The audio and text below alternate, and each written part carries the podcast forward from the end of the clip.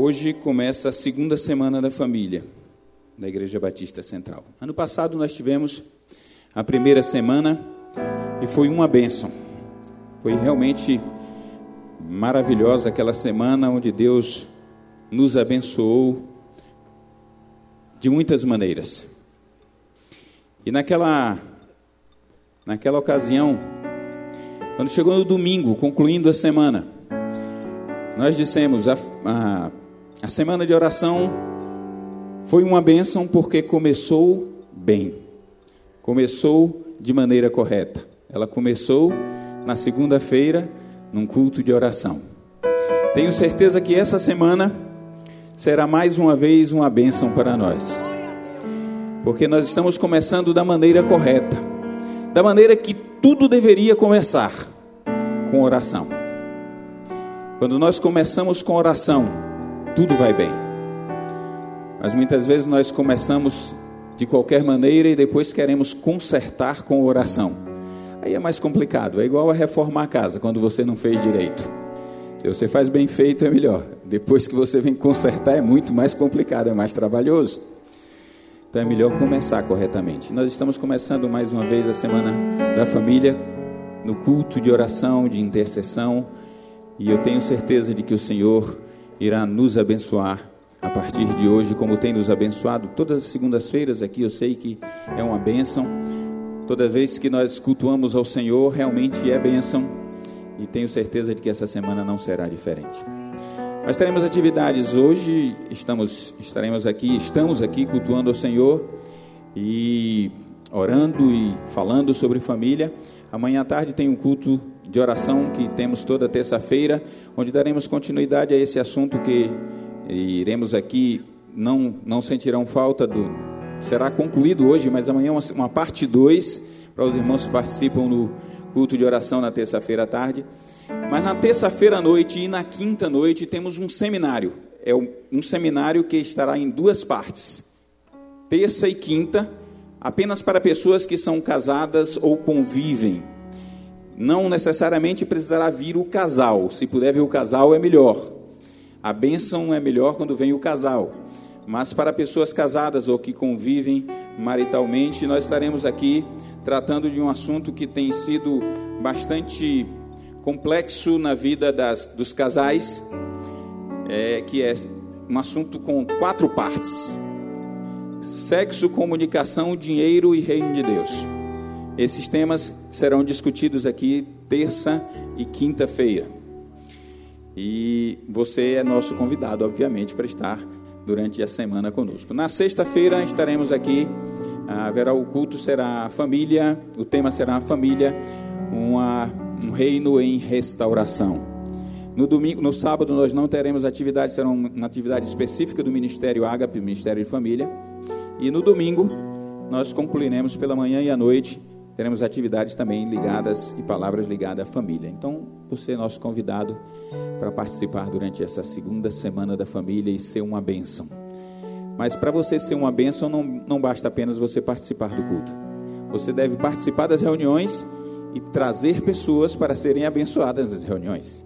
Porque nós precisamos estar abençoando outras pessoas. E abençoamos com a palavra de Deus quando a pessoa pode ouvir a palavra de Deus, seja através de nós ou através de alguém que está proferindo a palavra de Deus. Então eu quero lhe estimular a não só participar, mas convidar outras pessoas a participarem conosco neste período, nesta semana, nesta segunda semana da família.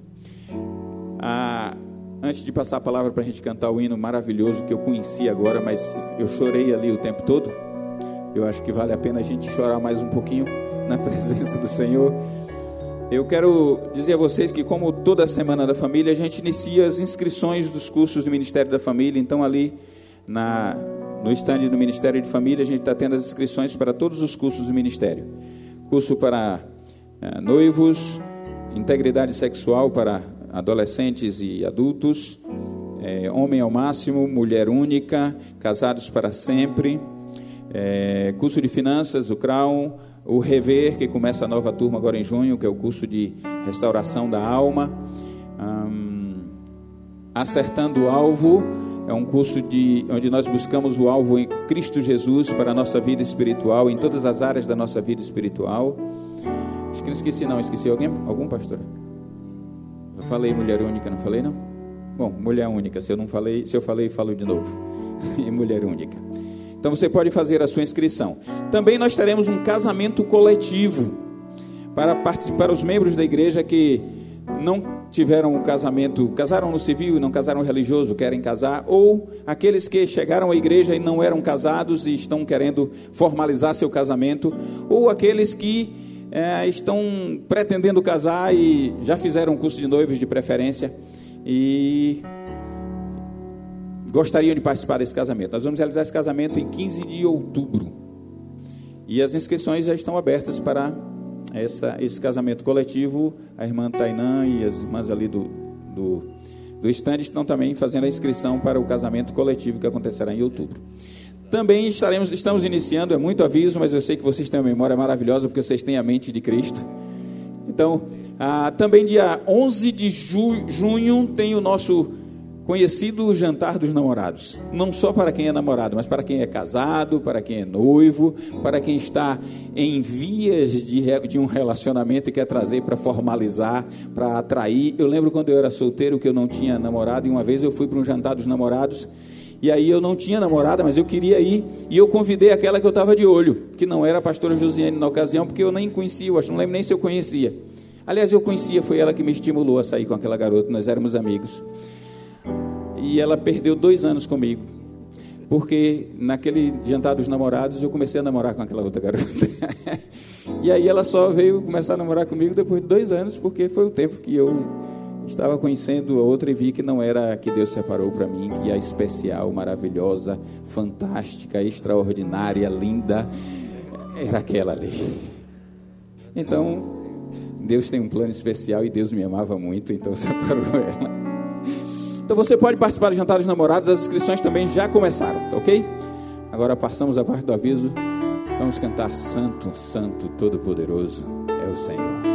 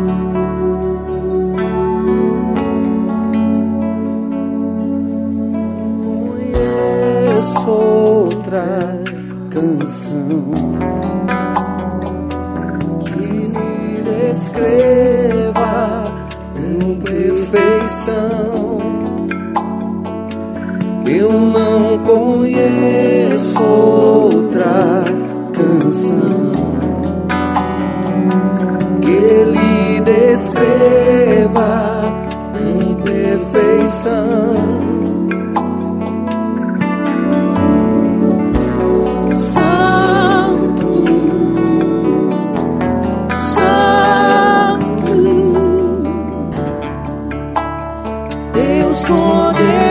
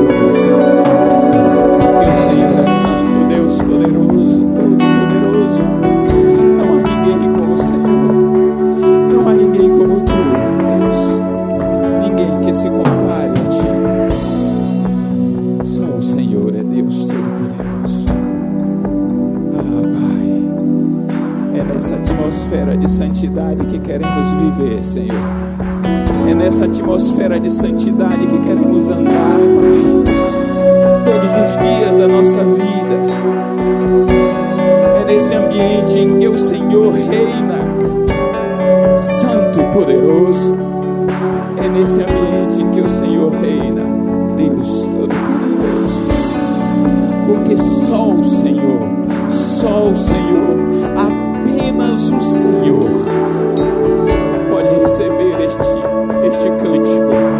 É só esta canção, Senhor, que nós temos, que o Senhor é santo, santo, santo, e toda a terra está cheia da tua glória. Recebe a nossa adoração, Pai. Recebe o nosso louvor. Nós te aplaudimos com toda a nossa força, reconhecendo a tua santidade.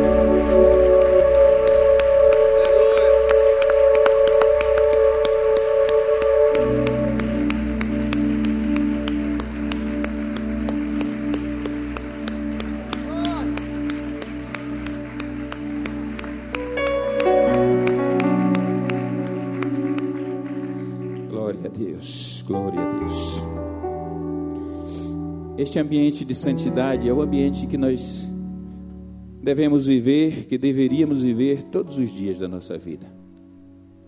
A palavra de Deus diz assim: o próprio Senhor falando, sede santos, porque eu sou santo. E porque Deus é santo, nós devemos buscar a santidade todos os dias da nossa vida. Todos os dias. Existe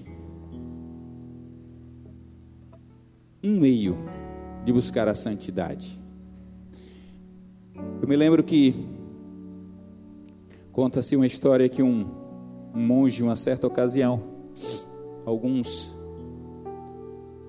discípulos disseram a ele, mestre, nós queremos memorizar a Bíblia, memorizar o texto bíblico, mas nós não conseguimos.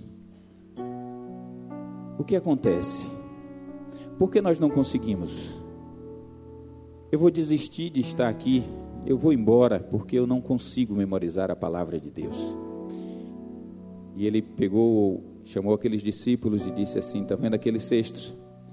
Peguem aqueles cestos, vão lá embaixo no rio, encham de água e encham essa, tragam água e encham essa talha aqui.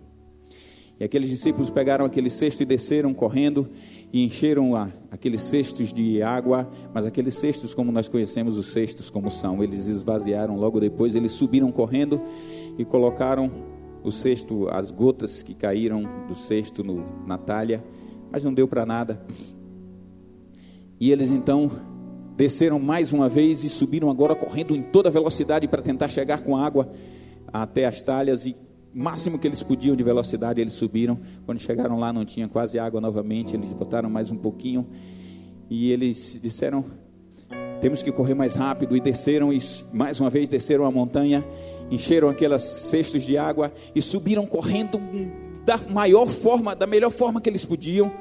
E quando chegaram lá em cima, não tinha água novamente. Eles derramaram, então eles já estavam exaustos. Chegaram para o mestre e disseram: Mestre nós não estamos entendendo por que, que nós estamos subindo e descendo. Ele diz: Vocês não aprenderam ainda a lição.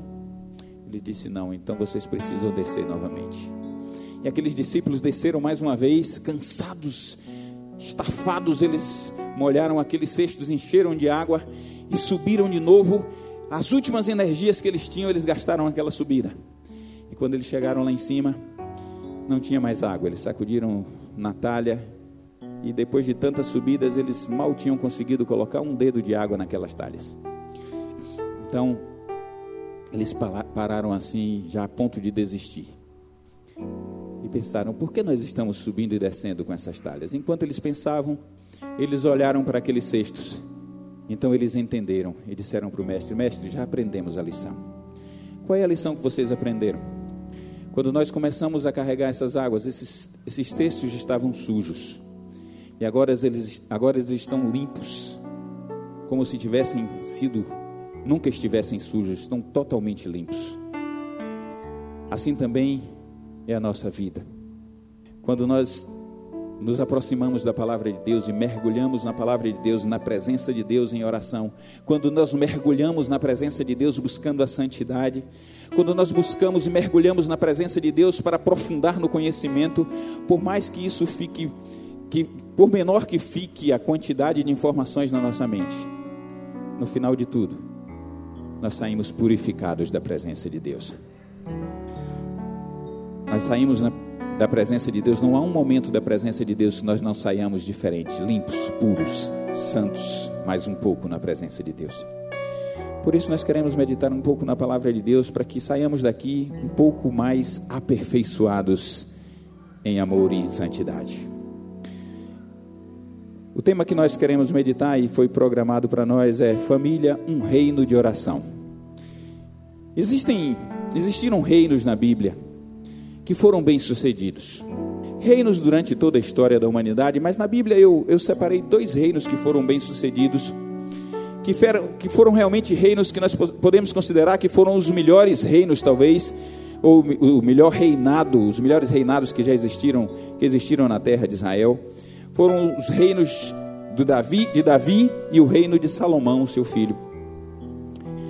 E eu fiquei pensando por que esses reinos foram bem-sucedidos. Davi era um homem que era dado à oração.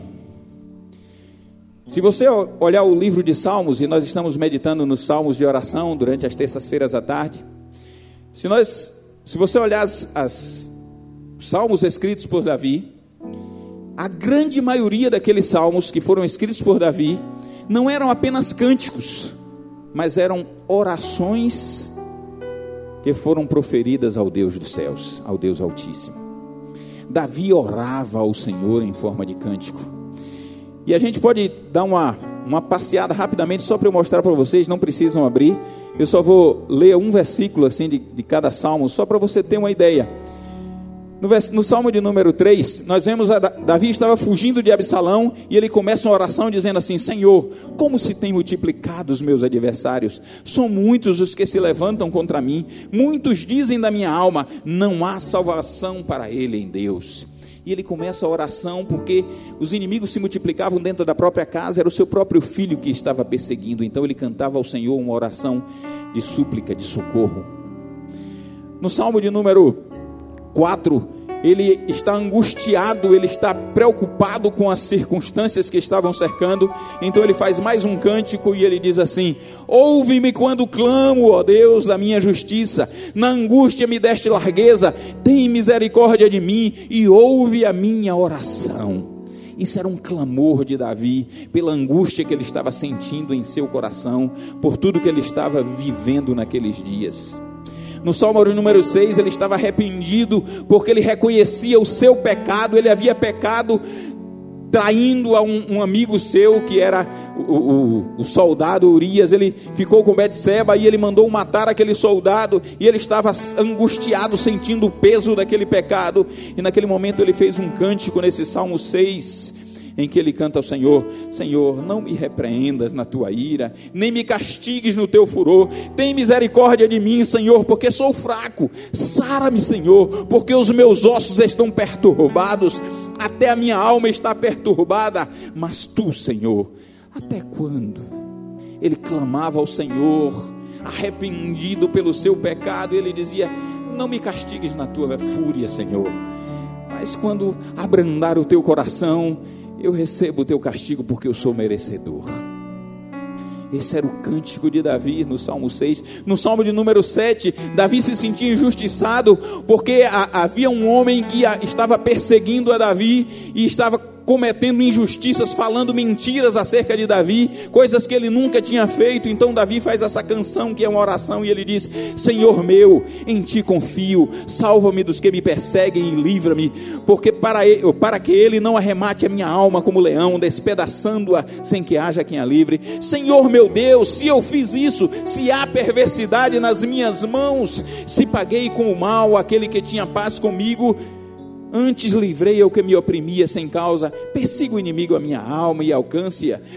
Calque aos pés a minha vida sobre a terra e reduza ao pó a minha glória. Levanta-te, Senhor, na tua ira, exalta-te por causa do furor dos meus opressores e desperta por mim para o juízo que ordenaste.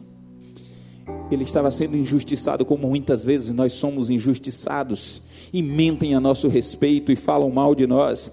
E a única coisa que ele fazia era orar ao Senhor e dizer: O Senhor é a minha justiça, é o Senhor quem deve julgar a minha causa. Eu não tomo a causa em minhas próprias mãos, mas o Senhor pode tomar a minha causa, porque o Senhor é o Deus de justiça. Esse era o Davi que orava. No Salmo de número 8, e o, o, o, o cantor, o salmista, o rei Davi, ele não estava angustiado, mas ele estava feliz pela presença do Senhor. Ele reconhecia a glória do Senhor, como nós cantamos aqui agora, a santidade do Senhor. Então ele fez essa canção que dizia: Ó oh Senhor, Senhor nosso, quão admirável é o teu nome em toda a terra, pois puseste a tua glória sobre os céus. Da boca das crianças e dos que mamam suscitaste força por causa dos teus adversários, para fazer escalar o inimigo e vingativo. Ele reconhecia como Deus era poderoso e ele cantava a glória de Deus e o poder de Deus. No Salmo de número 9, vou encerrar no 9, senão a gente vai até o 150, mas no Salmo de número 9, Davi canta ao Senhor, reconhecendo as bênçãos que ele tinha recebido do Senhor e ele agradecido ao Senhor. Ele canta o Salmo de número 9 que diz assim: Eu te louvarei, Senhor, de todo o meu coração contarei todas as tuas maravilhas. Em ti me alegrarei e saltarei de prazer, cantarei louvores ao teu nome, ó Altíssimo. Esse era o rei Davi. O rei Davi era um homem que viveu na oração. E eu entendo que os, o reinado de Davi foi um reinado próspero, porque Davi era um homem que orava o tempo todo, que cantava oração, que vivia na presença de Deus.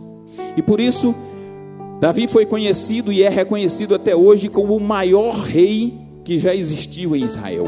O maior e melhor rei que já existiu em Israel. Você pode falar de tudo, você pode reconhecer todas as coisas, mas se você não reconhecer em Davi o supremo rei de Israel, você está faltando com algo para com os judeus. Porque Davi foi este homem, o maior rei que já existiu, porque era um homem de oração. O reinado foi a base da oração.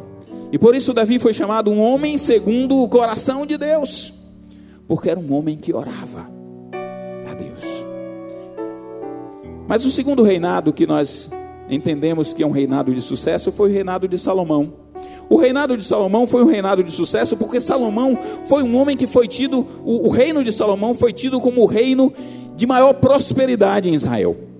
Havia riqueza Naquela ocasião, a Bíblia diz que não houve um homem tão rico como Salomão, também não houve um homem tão sábio como Salomão. Mas por que isso foi assim? Porque Salomão foi um homem de oração, aprendeu com seu pai. A Bíblia diz que ele viveu, andou nos caminhos de Davi, seu pai. E Davi e Salomão, na, no início do seu reinado, ele teve um sonho com o Senhor e no sonho ele orou a Deus e ele pediu sabedoria a Deus. Até em sonho, Salomão orava a Deus e ele pediu então sabedoria. Aquele homem viveu à base de oração e ele construiu um templo ao Senhor, como foi solicitado pelo seu pai, aquele lugar que o próprio Senhor Jesus citou como sendo casa de oração, foi o templo que Salomão construiu. E aquele homem fez uma oração que eu, meditando outro dia, eu até fiz uma meditação para mim mesmo, nunca preguei isso. Mas na minha mente, no meu coração, a palavra foi exatamente essa. A oração de um homem que mudou uma nação, que mudou uma história. Davi fez um, Salomão fez uma oração que mudou a história da nação de Israel. O que foi que aconteceu? Da, Salomão construiu o templo e naquela ocasião ele mandou chamar, mandou matar animais, e ele fez uma oração, e a Bíblia diz lá em 2 Crônicas, capítulo 7, versículo 1, que quando Salomão acabou de orar, desceu fogo do céu e consumiu a oferta que estava no altar. Você vê que a oração de Salomão não foi uma oração de iniciante, não era alguém que nunca orou a Deus, mas era alguém que tinha intimidade com Deus a ponto de orar e descer fogo do céu. Mas no meio deste, deste capítulo, no, decorrer deste capítulo 7, há a narração de um texto que nós conhecemos muito e que fala é muito conhecido em um dos versículos principalmente, quando ele dedica ao Senhor o templo em oração, ele diz: Senhor, quando o teu povo clamar ao Senhor em direção a esse templo, quando o teu povo orar a ti, ouve, Senhor, a oração do teu povo que se fizer neste lugar. Então Deus, por causa da oração deste homem, fez um reboliço na história de Israel. Ele disse: se o meu povo, que se chama pelo meu nome, se humilhar e orar e buscar a minha face e se converter dos seus maus caminhos, eu ouvirei dos céus e perdoarei os seus pecados, sararei a sua terra. E o texto prossegue. E Deus vai dizendo: Porque mesmo quando o homem estiver, quando o povo de Israel estiver em pecado distante, e ele clamar, eu ouvirei a oração e irei em socorro deste povo. Por causa da oração de Salomão, a história de Israel passou a ser uma história diferente. Este era um reino de sucesso, porque foi um reino que foi baseado na oração. Os destinos da nação foram baseados na oração de Salomão. E eu queria citar um terceiro homem que não foi um rei, mas foi um líder de Israel. Que naquela ocasião poderia ter sido considerado como um rei, que foi Josué. Josué foi um homem de oração, um homem que a Bíblia diz lá em Êxodo capítulo 33 que quando Moisés entrava no tabernáculo, a nuvem da glória de Deus ficava à frente do tabernáculo e enchia o tabernáculo. E ali o povo sabia que Deus estava falando com Moisés, e nós vemos ali a intimidade de Moisés, mas nós não percebemos que ali estava Josué. Muitos de nós nunca perceberam, nunca viram que Josué estava ali também. E o texto fala no versículo 11 de Êxodo 33 que quando acabava aquela conversa de Deus com Moisés, Moisés saía e voltava para a aldeia. Mas o texto diz que Josué permanecia na tenda, no tabernáculo. Josué era o auxiliar de Moisés, mas ele continuava na presença de Deus, mesmo quando Moisés tinha que sair para cuidar do povo. E este Josué que aprendeu a orar com Moisés, que conviveu e viveu e cresceu na presença de Deus dentro do tabernáculo, esse Josué dirigiu o povo tempos depois e teve um governo de sucesso sobre Israel. Sabe por quê? Porque ele orava. Foi esse Josué que, na hora da batalha, que o povo de Israel estava guerreando, estava vencendo o inimigo, e o povo começou a fugir, e talvez não conseguisse vencer aquele povo. Foi que Josué orou e houve um dos maiores milagres que já puderam existir na face da terra. A Bíblia diz que o sol parou no meio do céu por quase um dia inteiro. Quando o sol parou e o povo continuou a guerrear por causa da oração de Josué. Você vê que os fenômenos, o fenômeno que, fenômeno que aconteceu no céu, por causa da oração de um homem que tinha intimidade e costume de orar ao Senhor. Este era um homem de vitória, mas era um homem que foi vitorioso, mas também porque ele entendia que a vitória não se fazia apenas no campo de batalha, mas que a vitória se fazia em sua casa, dentro da sua família. Ele era um homem de oração, e um homem de oração, e uma mulher de oração, e um jovem que ora. Este é um jovem que sabe e entende o valor da família. Josué, no capítulo 24, no versículo 15, ele diz assim: se vocês querem servir aos deuses que eram da além do rio, ou se querem servir aos deuses dos vossos dos povos, os deuses dos vossos pais que eram da além do rio, ou os deuses dos povos em cuja terra habitais, escolhei pois a quem vós quereis servir, servir, porém eu e a minha casa serviremos ao Senhor. Uma pessoa, um homem e uma mulher de oração, ele reconhece que a oração vai conduzir a nossa casa aos pés do Senhor. Estes foram homens reinos de sucesso, porque foram baseados em oração. E eu quero dizer a você: Josué fez um milagre. Aconteceu um milagre devido à oração de Josué no campo de batalha. O sol parou. Assim como aconteceu na vida de muitos outros homens na história da Bíblia. Mas isso só aconteceu por uma coisa, simples. Porque isso já era praticado em casa. Pense bem naquilo que eu vou lhe falar agora. O primeiro lugar da manifestação do reino e do poder de Deus é na sua casa, é na minha casa. O primeiro lugar em que nós precisamos manifestar o poder de Deus não é na igreja. Nós queremos fazer milagres, ver milagres na igreja. Nós queremos impor as mãos para as pessoas no meio da rua e ver o milagre acontecendo. Mas o maior e o primeiro milagre que deve acontecer não é fora, não é no exterior, não é na África, na Ásia, nos Estados Unidos ou em qualquer lugar que seja. O primeiro milagre, o primeiro lugar da manifestação da glória e do poder de Deus é na minha e na sua casa. Nós precisamos manifestar o poder de Deus dentro da nossa casa em primeiro lugar. E assim nós teremos uma casa bem-sucedida. Eu lembro de uma viagem que nós fizemos. E uma coisa marcou a minha vida nessa viagem, foi uma viagem ao estrangeiro. E ali em Abu Dhabi, nos Emirados Árabes, nós tivemos uma, uma experiência quando o rapaz que estava nos guiando, ele disse assim, ele contou da história daquele país. Ele diz: aqui não há roubo, e nós ficamos impressionados, porque não havia violência, não havia roubo.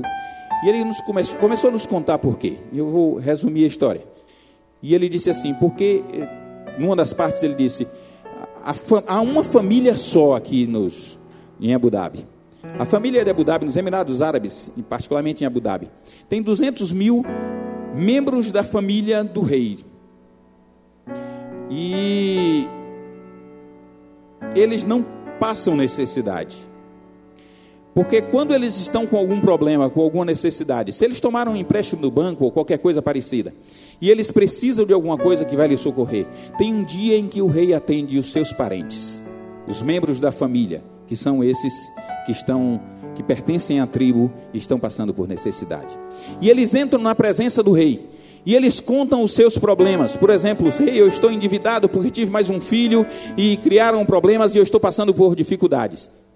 Então o rei diz assim: Você precisa de quê? Eu preciso de uma ajuda nisso. Se é dinheiro, o rei diz: Você tem tanto em dinheiro, está liberado para você. Não, eu tenho uma dívida no banco, está perdoada a sua dívida. Então aquelas pessoas podem falar diretamente com o rei e pedir socorro no momento do seu, da sua necessidade.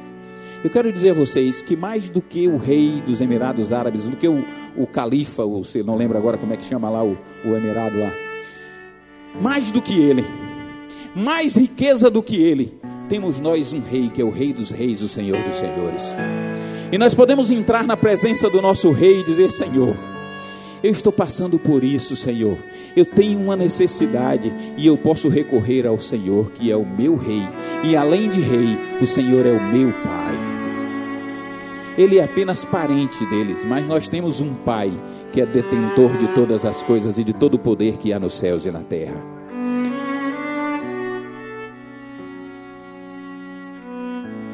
Quando nós olhamos a Bíblia, nós vemos que a Bíblia está recheada de orações.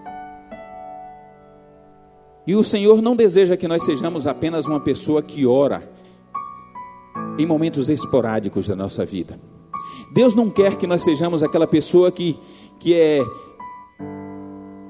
gasta tempo em oração, mas apenas em momentos esporádicos. Deus deseja que nós sejamos homens e mulheres de oração. Deus deseja que nós tenhamos uma vida de oração. E eu vou dar para vocês o maior exemplo que pode existir, que é o exemplo de Jesus. Rapidamente na história de Jesus. Apenas pegando o livro de Lucas, no capítulo 3, versículo 21, conta que quando Jesus ia ser batizado, ele após ser batizado, ele orou. E enquanto ele estava orando, a Bíblia diz que o céu se abriu e desceu o Espírito Santo em forma de pomba sobre ele. Jesus orou logo após o batismo.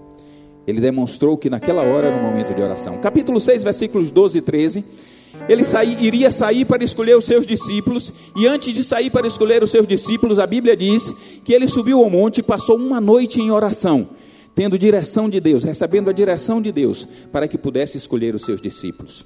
Muitas vezes nós saímos para tomar decisões em nossas vidas, decisões de trabalho, decisões quanto ao nosso relacionamento, quanto à pessoa que vamos casar, decisão quanto àquilo que vamos, a atitude que devemos tomar com os nossos filhos, decisão quanto à profissão que vamos ter, decisão quanto à, à nossa vida é, espiritual, enfim, nós tomamos diversas decisões, mas quantas vezes nós paramos antes e oramos ao Senhor para dizer: Senhor, eu quero que o Senhor me diga aonde eu devo ir. Eu não quero dar um passo se não for sem que o, eu não quero dar um passo sem que o Senhor me diga qual a direção que eu devo andar, qual o caminho que eu devo seguir. Essa deve ser a nossa atitude, essa era a atitude de Jesus.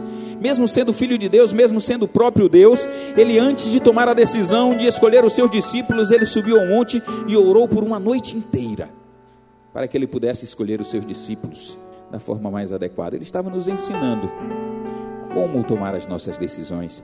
No capítulo 9, versículos 28 e 29, no momento da transfiguração, a Bíblia diz que Jesus estava lá no monte e ele orava, orava e orava muito ao Senhor. E quando ele orava ao Senhor, enquanto ele orava ao Senhor, a sua face se transfigurou e ele começou a brilhar pela glória da presença na vida dele, do Senhor na vida dele.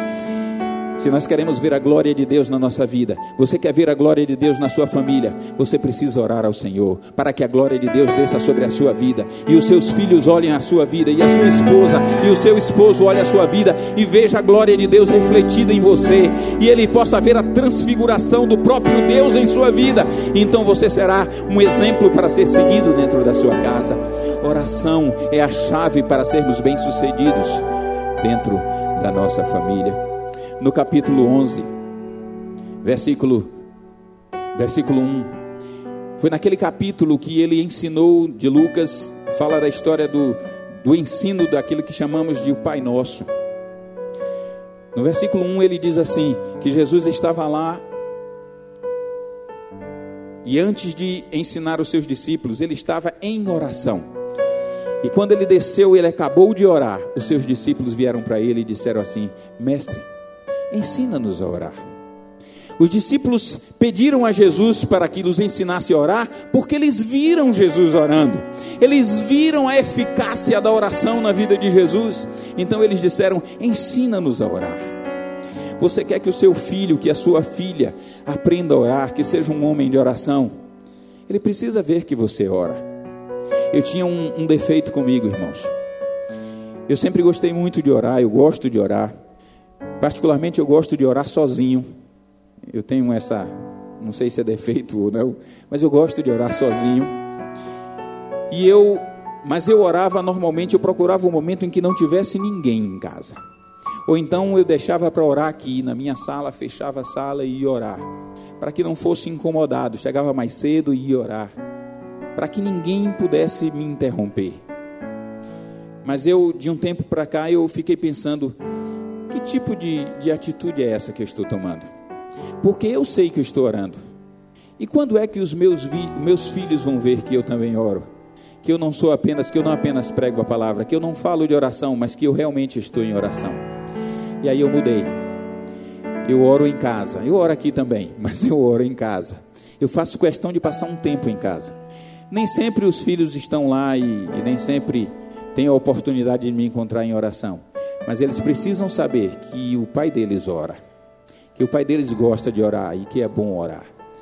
E o Senhor falou ao meu coração e ontem Deus falou ao meu coração e eu os convidei a partir de hoje, porque a gente está um, tá com um horário meio conturbado, a gente não tem tido reunião para um período muito, não tem tempo, tido tempo todos os dias para um período grande juntos.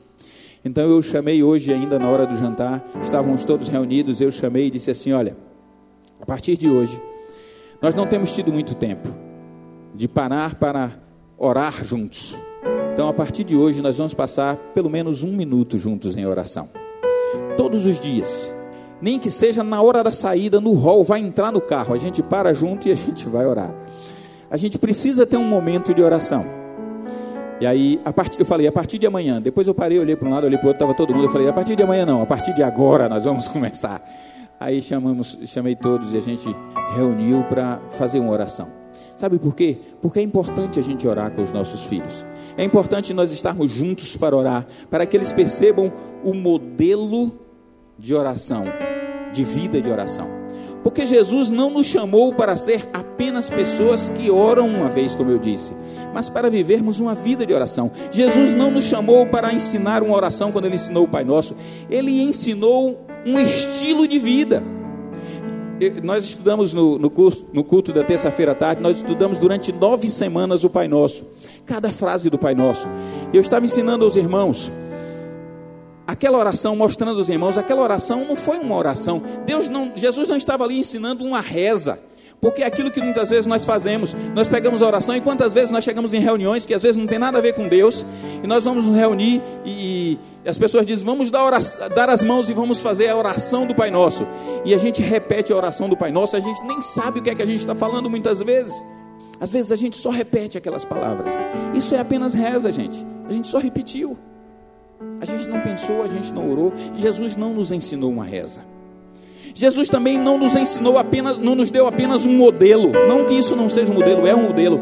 Mas ele não nos deu apenas um modelo. Jesus nos ensinou um estilo de vida através daquela oração. Era uma vida de oração que ele estava ensinando, era uma vida de relacionamento com pessoas que ele estava ensinando, era uma vida de perdão e de confissão, era uma vida de adoração. É isso que Jesus estava ensinando para nós ali no Pai Nosso. Nós estudamos esse estilo de vida durante nove semanas e eu creio que Paulo entendeu. O apóstolo Paulo, ele entendeu que Jesus estava ensinando era um estilo de vida. E Paulo levou uma vida de oração.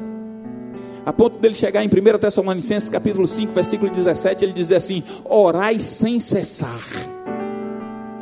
Não é que você vai acordar e ajoelhar junto da cama e ir até a hora de dormir apenas de joelho orando. O que Paulo estava dizendo é: é um estilo de vida. Oração não é um momento, oração é um estilo de vida. É você viver na presença do Senhor todos os dias, conversando com Ele. É você parar 20 minutos, meia hora, uma hora, para um momento específico de conversa. Mas é um momento que você sai no seu carro e você também conversa com Ele. É um momento em que você está no seu trabalho e você diz: Senhor, eu preciso da tua ajuda aqui. É um momento que você vai conversar com alguém e você não sabe o que falar e diz: Senhor, dá minha direção. Eu não sei o que falar aqui agora. É um momento momento que você vai fazendo um negócio e entra na loja, do, vai entrar na loja do seu cliente ou no estabelecimento do seu cliente e você chega na porta e diz assim: Senhor, vai comigo aonde quer que eu vá e realize o negócio juntamente comigo. É o momento que você vai dirigir o seu carro e diz assim: Senhor amado, toma a direção, não seja eu que dirija esse carro, mas seja o Senhor. É o momento que você chega na sua casa, que você chama a sua família e diz assim: Nós vamos nos reunir para entrar na presença do Rei dos Reis agora. É o momento que você para um para na sua vida e diz assim: Eu não quero mais nada com ninguém, eu não quero conversa com ninguém, porque agora eu vou falar com a pessoa mais importante do universo. E você para tudo para estar na presença dele. Esse é o estilo de vida que Deus nos chamou para viver. É isso que Jesus estava nos ensinando quando ele ensinou o Pai Nosso. Mas esse é um estilo de vida que não é só para nós. Esse é um estilo de vida para ser transmitido para a nossa família e para aqueles que nos servem. Sabe, tem duas palavras na Bíblia duas palavras em hebraico que são traduzidas por oração. Uma é hitpalel. Hitpalel é um verbo. É o verbo orar, essa palavra. E ele significa a ação de orar. O ato de orar não é um ato, uma coisa passiva, mas é uma coisa ativa em que você ora e age. É um verbo, é uma ação. A outra palavra é tefilá. Tefilá é um substantivo oração, que já é uma coisa mais estática, que traduz um sentido de oração parado, aquilo que você não, não age naquele momento, mas você apenas ora. São dois, dois tipos de palavra para traduzir a oração. Mas tefilá tem uma oração, tem uma, uma raiz semelhante a uma palavra árabe. E esta palavra árabe, ela é traduzida, ela é entendida como sendo talhar ou abrir uma brecha. E esta ideia de abrir uma brecha no tefilá,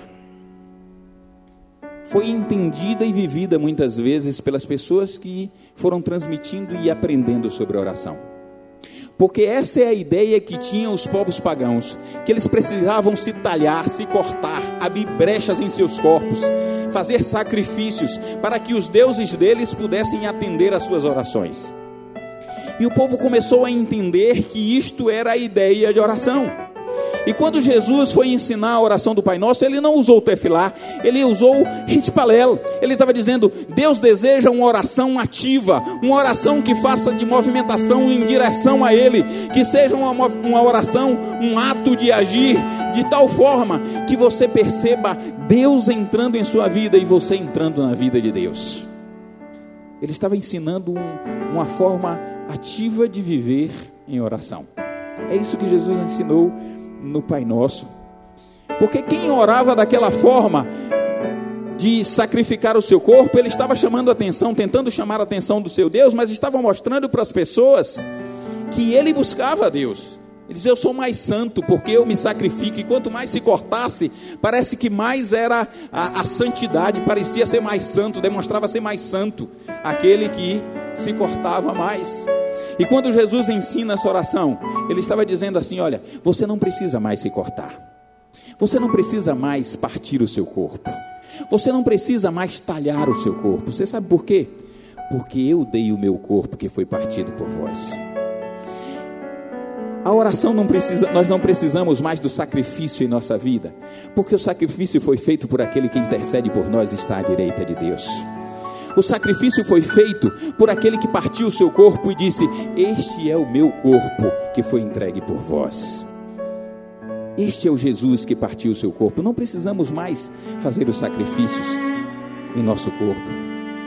Mas ele também diz uma outra coisa ele nos ensina outra coisa com essa, essa mudança de atitude de palavra.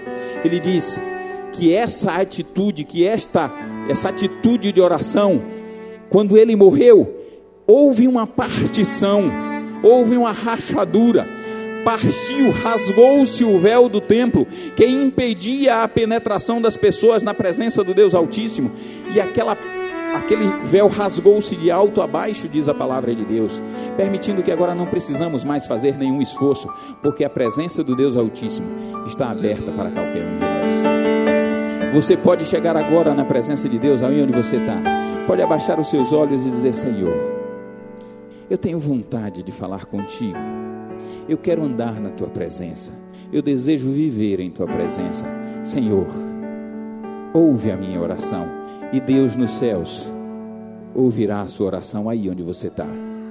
Você pode estar na sua casa, no angustiado, e entrar no lugar, você não procura, não tem outro lugar para entrar para fazer a sua oração. Você entra no banheiro, fecha a porta, é o lugar mais sossegado que tem, e você faz uma oração a Deus ali, e Deus ouve a sua oração naquele lugar, porque o véu do templo se rasgou, e você pode entrar na presença do Deus Altíssimo. Não existe mais necessidade, não é o tamanho da oração que você faz, não é a posição que você fica que faz a diferença, não é o cargo que você ocupa, o conhecimento que você tem, não é a sua hierarquia, não é a sua fama que faz com que Deus ouça a sua oração, mas é aquilo que é pelo qual é chamado o ministério de intercessão nessa igreja, é o kavaná, é a intenção do seu coração. É isso que Deus olha. Deus não olha as suas palavras porque nós não sabemos nos expressar como convém. E a Bíblia diz que o Espírito Santo de Deus intercede por nós com gemidos inexprimíveis porque nós não sabemos orar. Então, quando você ora, você não precisa procurar palavras bonitas para expressar o Senhor. Você não precisa ficar com vergonha. Quantas vezes eu converso com as pessoas e elas dizem, pastor, eu não sei orar. E você pode conversar, se você fala comigo, você pode falar com Deus. Porque Deus, muito mais que eu, ainda é compreensivo a ponto de entender tudo que você fala. Deus vai entender da forma que você fala, porque Deus não está preocupado com como você fala, Deus está preocupado com a intenção do seu coração. Se a sua intenção é buscar a presença de Deus em oração, se você tem intenção de conhecê-lo mais e mais e buscar com toda a intensidade do seu coração, Deus vai ouvir a tua oração e vem em tua direção. Não é a intenção, não é, não é a posição, mas é a intenção do coração. Quando Jesus ensinou aquela oração do Pai Nosso, ele usou uma oração conhecida. Era uma, uma oração chamada Kadish. Essa oração é uma oração usada constantemente pelos judeus. Essa oração começava assim: Que seja exaltado e santificado o teu, o teu santo nome. Exatamente como Jesus começou. Era uma oração conhecida. Então, por que Jesus estava ensinando uma oração que era baseada em outra oração, era semelhante a uma oração já conhecida? Porque ele não queria ensinar, não era uma oração. Ele queria ensinar você e a mim. Ele queria ensinar aquelas pessoas que estavam ali que a nossa vida precisa ser uma vida realmente na presença dele em oração. E não apenas uma repetição de palavras. Você não precisa se preocupar com o que eu oro e repetir as palavras que eu oro. Você precisa chegar na presença de Deus como você fala com o Pai em intimidade e dizer: Paizinho querido, o Senhor sabe como eu estou me sentindo e falar com o seu coração aberto diante de Deus. É isso que Deus deseja de cada um de nós. Essa essa intimidade, essa tranquilidade de entrar na presença dele, sabendo que ele é o nosso Pai. Jesus nos ensinou esse estilo de vida. Ele ensinou-nos a viver de forma que a nossa vida seja realmente uma vida de oração. Mas quem vive uma vida de oração? Tem três coisas que eu vou encerrar com esse, com esse ensinamento para vocês. Três coisas que nós aprendemos, que nós entendemos, que eu entendo pelo menos, que a oração nos permite quando nós vivemos uma vida de oração. A primeira coisa que a vida de oração nos permite, sabe o que é? Transmitir a bênção de Deus. Quando você ora por alguém, o que é que você está fazendo? Você está abençoando. Se eu oro para o meu irmão Luiz e eu digo assim: Senhor, abençoa a vida de Luiz, eu te abençoo com toda a sorte de bênçãos espirituais, que haja prosperidade em tua vida, em tua família, que haja prosperidade nos teus caminhos, que os teus caminhos sejam abertos, que o Senhor vá à tua frente, que Ele abra e desembarace todos os teus caminhos, que a sua glória seja estabelecida na tua vida. O que foi que eu fiz por Luiz? Eu abençoei a vida de Luiz. O que é que eu disse para Luiz quando eu fiz essa oração, além de abrir e de abençoar os caminhos de Luiz? Eu disse a ele: Luiz, você é importante para Deus. Você é uma pessoa importante para Deus, porque Deus se importa com você, porque Deus vai te abençoar, porque nós, quando oramos ao Senhor e o Senhor responde a nossa oração, significa que nós somos importantes e nós somos da família do Deus Altíssimo, que nós somos filhos dele e ele se importa conosco. Quando nós oramos a Deus, a nossa vida de oração demonstra a nossa identidade como filhos. Quando eu oro a Deus, eu estou entrando na presença de Deus para abençoar a vida do meu irmão, porque eu sei que Deus é meu Pai e Ele vai ouvir a minha oração.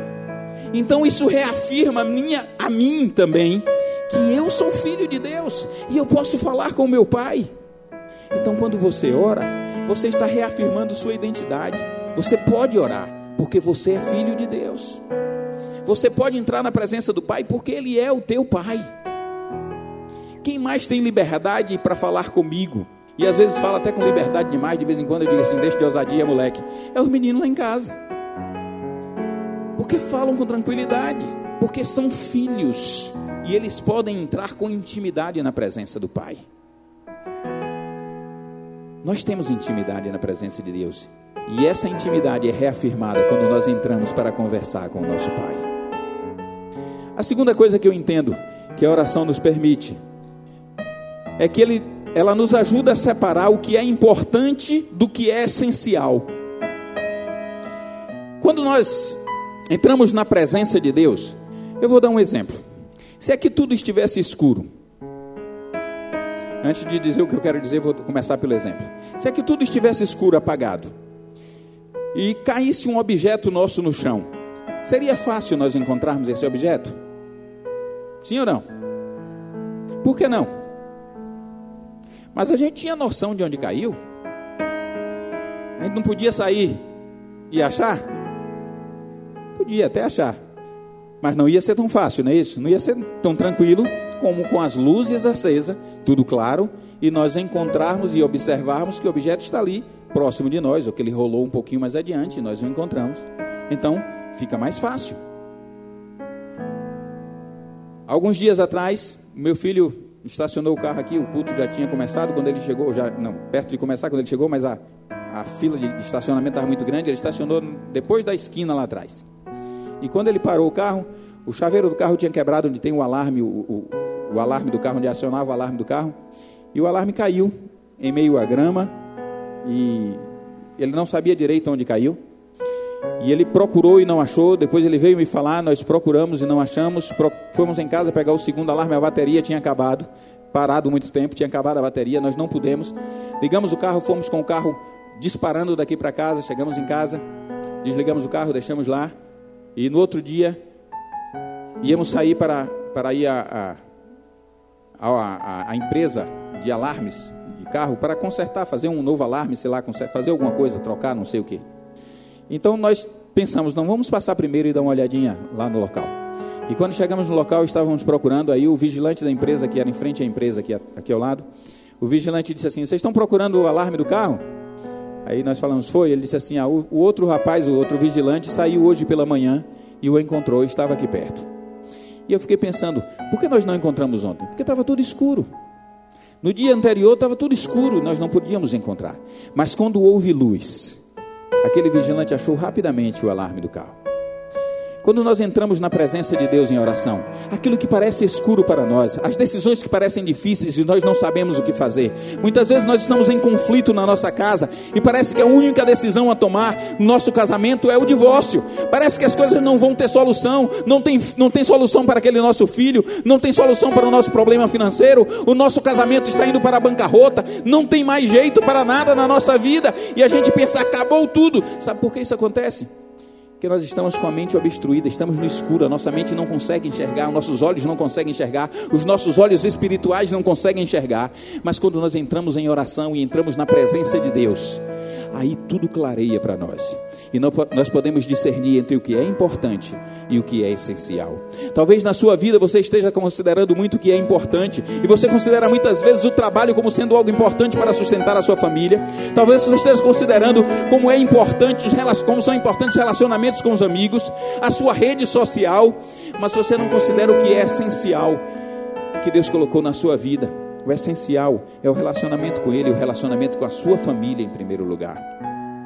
E quando nós nos entramos na presença de Deus, tudo clareia para nós. E nós começamos a ver o essencial que é o nosso filho, o essencial que é a nossa esposa, o nosso esposo, o essencial que é estarmos juntos na presença de Deus. Isso é o essencial, mas nós só reconhecemos isso quando estamos levando uma vida de oração na presença de Deus. Quando nós buscamos a presença de Deus e isso clareia, essa luz ilumina a nossa mente, que é a luz que é o Senhor Jesus. A terceira coisa que nós entendemos que é importante, que é necessário, que acontece quando nós levamos uma vida de oração, é que ela nos prepara para uma batalha contra o inimigo. Todos nós enfrentamos batalhas. Mas quando nós estamos em oração, nós nos preparamos antecipadamente para essas batalhas que virão. Porque as batalhas virão. Inevitavelmente virão batalhas em nossa vida. Nenhum de nós passa a vida sem batalhas. Mas nós precisamos nos preparar antecipadamente. Nós não podemos ser pegos de surpresa. Nós precisamos estar preparados. E a Bíblia nos diz lá em Efésios capítulo 6, quando fala da armadura de Deus. Efésios capítulo 6, a Bíblia fala da armadura de Deus. E quando ele fala da armadura de Deus, ela nos ensina, a partir do versículo 11, o texto diz assim: revestivo de toda a armadura de Deus, para poder estar firmes contra as ciladas do inimigo, do diabo. Pois não é contra a carne e sangue que temos que lutar, mas sim contra os principados, contra as potestades, contra os príncipes do mundo destas trevas, contra as hostes espirituais da iniquidade nas regiões celestes. Portanto, tomai toda a armadura de Deus para que possais resistir no dia mau e, havendo feito tudo, permanecer firmes. Estai, pois, firmes, sendo, tendo cingido os vossos lombos com a verdade, e vestida a couraça da justiça, e calçando os pés na preparação do evangelho da paz, tomando sobretudo o escudo da fé, com o qual podereis apagar todos os dardos inflamados do maligno. Tomai também o capacete da salvação e a espada do Espírito, que é a palavra de Deus. Se nós olharmos essa armadura, a gente não vê falar hora nenhuma de oração a gente vê falar de capacete da salvação, a gente vê falar de espada do Espírito, que é a palavra, a gente vê falar dos, do cingir os lombos com a verdade, a gente vê falar de justiça, a gente vê falar da preparação do Evangelho da paz, mas na armadura a gente não ouve falar de oração. Só que quando chega no versículo 18, na armadura não tem, mas quando chega no versículo 18 ele diz assim: com toda oração e súplica, orando em todo tempo no Espírito. Nós não podemos vestir a nossa armadura se não estivermos em oração. A nossa armadura é colocada em nós através da oração. Enquanto eu estava orando, é, esta manhã já tinha pensado sobre isso, mas eu estava em meu período de oração. Enquanto eu orava, o Senhor me fez lembrar de uma coisa para que eu entendesse melhor isso que estava aqui. E eu quero transmitir para vocês qual é esse entendimento. Nós, no feriado passado, eu e a minha esposa estivemos dando uma ajeitadazinha na casa. E colocamos um, um papel de parede, se assim podemos chamar. Para colocar aquele papel de parede, nós precisamos de cola. E nós tínhamos que passar a cola na parede, depois vínhamos com o papel para revestir a cola. Depois vinha, não era bem um papel, mas era tipo é um tecido. Então nós vínhamos com aquele uma, outra forma de revestir. E depois nós vínhamos, depois de colocar o tecido, aí vem com uma cola para cobrir o tecido novamente para impermeabilizar. E o Senhor me fez lembrar daquilo e me disse assim: Isto é a oração na armadura que eu dou para vocês. Isto, a cola é a oração. Antes de você colocar a armadura, você precisa passar a cola da oração. E quando você tiver colocado a armadura, que traz a couraça, que traz a, o capacete, que traz as sandálias, que traz o escudo, que traz a espada, quando você terminar de co colocar a oração, enquanto você coloca, você ora, e no final você continua orando, porque esta é a cola que vai segurar a armadura do seu corpo. Ela vem antes, ela vem durante e ela vem depois.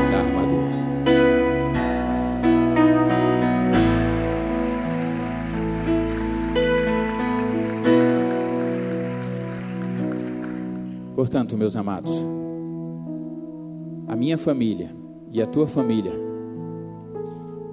precisa de uma cola especial. Para que ela seja uma família, um reino bem-sucedido, ela precisa ser um reino de oração. E esse reino de oração, cuja armadura é colocada em nós, é revestida em nós pelo Senhor, precisa ser colada pela cola da oração. É a cola que mantém a tua vida. É a cola da oração que mantém a tua vida. É a cola da oração que leva ao conhecimento de Deus. É a cola da oração que sustenta a tua família. A oração é o, é o alicerce de um reino chamado família. A minha família e a tua família precisa ser um reino de oração. E para isso devemos viver em oração. Que o Senhor te abençoe e faça essa palavra penetrar na sua vida, a ponto de não apenas estar na tua mente, não apenas você ter entendido, mas que ela penetre no teu coração e faça a diferença na tua alma, para que você ao sair daqui, você tenha uma nova atitude. Que você ao sair daqui não queira apenas orar, que você entenda que Deus não te chamou para momentos de oração, que o Senhor não te chamou para ter momentos específicos e, e estanques com Ele, mas que Deus te chamou para uma vida de ação, de hitpalela, de ação em oração, de agir com oração, de viver em oração. Esta é a vida que Deus chamou a mim e a você, uma vida de oração. E o meu povo, se o meu povo que se chama pelo meu nome, se humilhar e orar e buscar a minha face e se converter dos seus maus caminhos, eu ouvirei dos céus e perdoarei os seus pecados e sararei a sua terra. O Senhor vai sarar a tua família. O Senhor vai sarar aqueles que são doentes em tua família. O Senhor vai sarar aqueles que estão enfermos espiritualmente na tua família e vai salvar a tua família. O Senhor vai sarar aqueles, aquelas doenças emocionais e espirituais que estão na tua casa. Mas para isso você precisa transformar a sua vida em uma vida de oração dentro da sua casa. Porque o lugar em que se inicia as maravilhas de Deus é a nossa casa.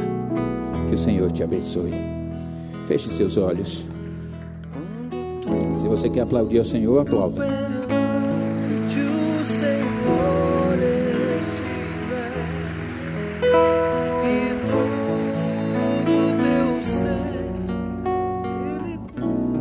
Feche os seus olhos e ore ao Senhor. Diga a Ele o desejo do seu coração. Se você entendeu que Ele quer que você aperfeiçoe o seu tempo em oração, a sua vida de oração.